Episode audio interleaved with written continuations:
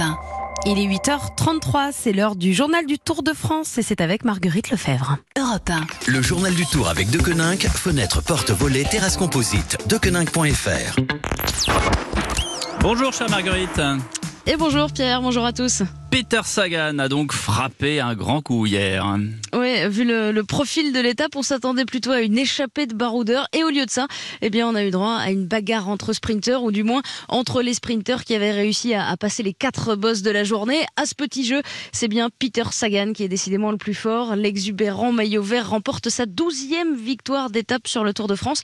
Et il avait presque le triomphe modeste hier soir. Oh, c'était pas un vrai sprint. On n'était plus qu'une cinquantaine de coureurs devant, 60 peut-être.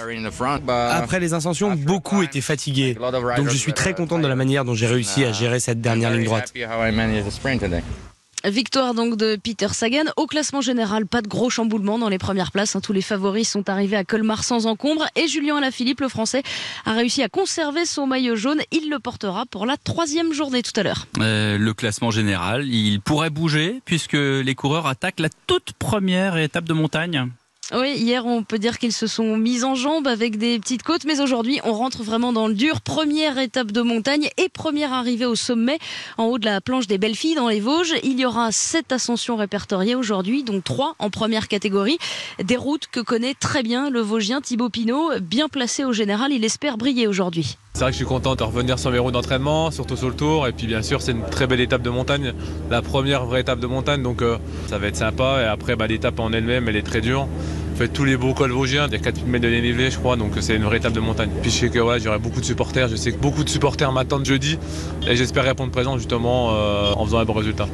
Thibaut Pinot à domicile pourrait être attaqué. En tout cas, il y aura forcément du mouvement pour les favoris. C'est le premier test en montagne. hein. Alors tous ne prendront pas de risque, c'est évident, mais certains vont tenter leur chance. Et pourquoi pas Romain Bardet, le Français, qui lui aussi connaît bien l'ascension finale. Il avait terminé cinquième à la planche des belles filles en 2017. J'étais bien en 2017. J'avais des bonnes sensations, donc si j'ai les mêmes, c'est sûr que je vais être à l'attaque. C'est une belle montée et en tout cas, c'est voilà, c'est la première euh, instant de vérité du tour. On devrait avoir quelques indications sur, euh, sur les jambes.